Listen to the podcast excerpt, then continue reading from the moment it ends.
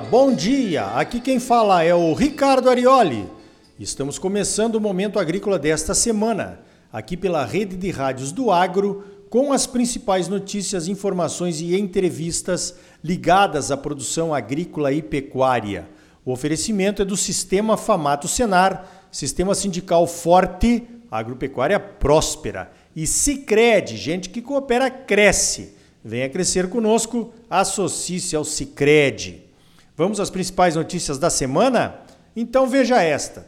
Talvez a notícia mais impactante da semana tenha sido a decisão do ministro Alexandre de Moraes, do Supremo Tribunal Federal, suspendendo o projeto de construção da Ferrogrão, aquela ferrovia que vai ligar Sinop ao porto de Miritituba, no Pará. O pedido de liminar partiu do PSOL, sigla de Partido Socialismo e Liberdade.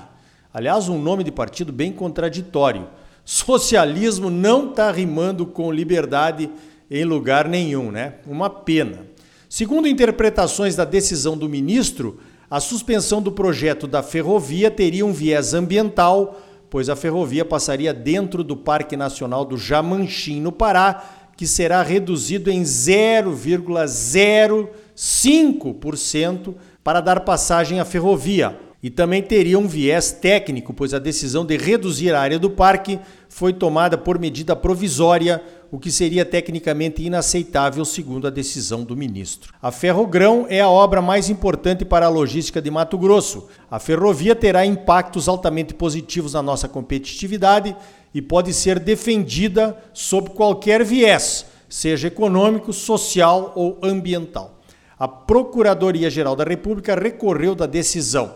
A decisão iria a plenário nessa sexta-feira, dia 19, e infelizmente, em função do tempo de produção e distribuição aqui do programa Momento Agrícola, não pude esperar pelo resultado para comentar a notícia. Espero que o plenário do Supremo revogue a decisão monocrática do ministro.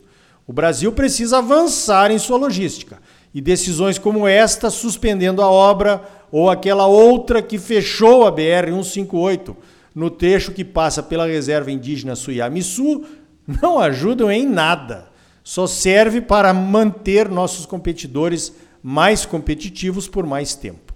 Mazelas brasileiras. Mais uma constatação. A politização de decisões do Supremo está evidente. Cada semana aparece uma decisão incompreensível e inaceitável, seja nas ferrovias, na pandemia, no cancelamento das decisões da Lava Jato, decisões que só são explicadas pela militância política passada e presente de alguns juízes do Supremo, quase todos. Até quando? Pois então, até que ninguém aguente mais. Desse jeito o caldeirão vai explodir. Afinal, o povo vota num presidente para ele comandar o país. Ninguém aceita que o país seja comandado por juízes nos quais ninguém votou. Aliás, juiz mandando no país não é nada democrático, né? Ainda mais um juiz com cargo vitalício fazendo política partidária. Não dá. Já que estamos falando de más notícias, veja essa. O Instituto Mato Grossense de Economia Agropecuária, o nosso IMEA, ligado ao Sistema Famato, divulgou que o excesso de chuvas entre os dias 19 de fevereiro e 4 de março trouxeram um prejuízo bilionário para os produtores de Mato Grosso. As chuvas que caíram em volumes de até 55% acima da média histórica afetaram a qualidade das lavouras de soja, atrasaram a colheita e danificaram os grãos. O IME calcula perdas de até 1 bilhão e 300 milhões de reais. As regiões mais atingidas foram as regiões norte e médio norte. Nessas regiões teve produtor que abandonou a colheita nas lavouras mais comprometidas para colher a soja que ainda estava boa.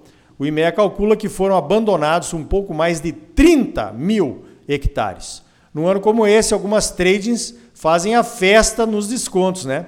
Conseguem misturar soja ruim com a soja boa e zeram o desconto que aplicaram sobre o produtor, ficando com o volume descontado de graça. É um ano de muito trabalho para os classificadores da AproSoja que são acionados para resolver conflitos na classificação. Por isso que é importante ter armazenagem na propriedade, com estrutura de secagem. Num ano como esse, É possível quase pagar pela estrutura se você conseguir amenizar os descontos, misturando soja variada com a soja boa aí na sua propriedade.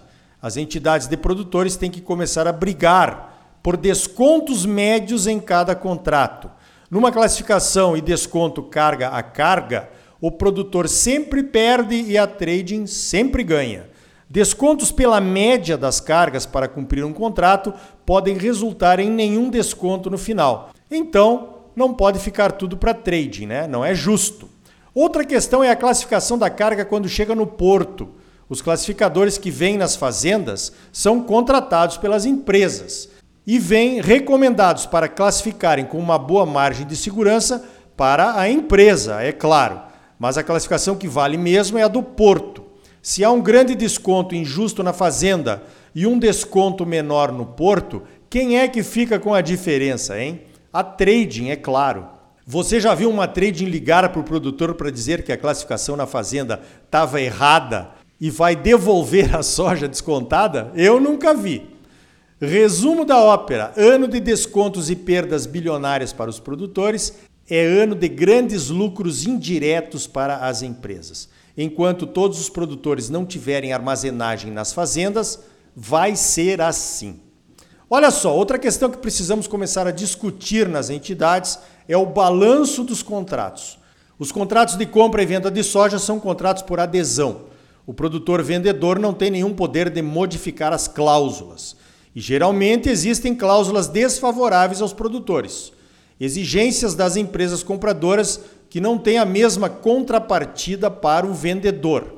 Por exemplo, quando uma empresa paga por uma soja que ainda não retirou do armazém do produtor, ela exige garantias. Algumas exigem uma nota promissória no dobro do valor da venda e um recibo de fiel depositário quando elas pagam antes de carregar a soja. Mas quando elas carregam a soja antes de pagar, não deixam nada para o produtor, nenhuma garantia. O que é um desequilíbrio tremendo, né? Se a empresa pedir recuperação judicial, por exemplo. Eu acho muito fácil de resolver essa questão os produtores aceitariam colocar em contrato todas as garantias que as empresas quiserem, nota promissória, aval, fiel depositário, tudo, desde que as empresas fornecessem as mesmas garantias na situação contrária. Simples assim. Nós já começamos a discutir essa questão na CNA. O pessoal do jurídico lá da CNA está avaliando. E o meu amigo Albenir Querubini também está. A forma que estamos propondo para chegarmos a esse equilíbrio seria uma autorregulação voluntária das empresas. Falando em recuperação judicial, o Congresso derrubou o veto do presidente Bolsonaro ao projeto de lei de falências e recuperação judicial que retirava o direito do produtor rural de incluir as CPRs na recuperação judicial. O projeto admite a inclusão da CPR quando houver um caso fortuito ou de força maior o que seria uma estiagem ou excesso de chuva, por exemplo. A CPR é o instrumento que financia mais de 60% das necessidades de crédito dos produtores. Olha, se ela ficasse fora da recuperação judicial dos produtores, a RJ para produtor quase que perde o sentido, né? Mas nós ainda temos que avaliar essa questão de força maior. Para mim, está meio nebuloso. Veja esta. O Ministério da Agricultura da China quer reduzir o volume de milho e de farelo de soja usado nas rações. Isso poderia ter repercussão nos preços do milho e da soja aqui no Brasil. Pois então, é uma campanha do governo, mas é muito difícil que isso aconteça. Milho e soja nas rações não têm substitutos em quantidade e nem em qualidade que possam ser usados de imediato. Também seria quase impossível que outros fornecedores além de Brasil, Estados Unidos e Argentina, pudessem produzir ingredientes alternativos para as rações e exportar para a China de um ano para o outro. Mesmo a própria China, que é um grande produtor de milho e de soja. Agora, a China, como maior comprador de soja e provavelmente de milho, causa esse aumento de preços. Como sair dessa, hein? Com certeza os chineses devem estar buscando alternativas. Temos que ficar atentos e tratar muito bem o nosso principal comprador. Falando em China, outra notícia é que apareceu uma nova variante do vírus da peste suína africana lá na China. Isso pode atrasar a recuperação do rebanho de suínos por lá. Com isso, os chineses podem demandar menos soja e menos milho, mas terão que continuar comprando carnes. Olha, eu tenho saudade de quando uma nova variante era um carro novo que o meu pai comprava lá nos anos 70. E você, hein? Você conheceu a variante? Você tá velhinho, hein?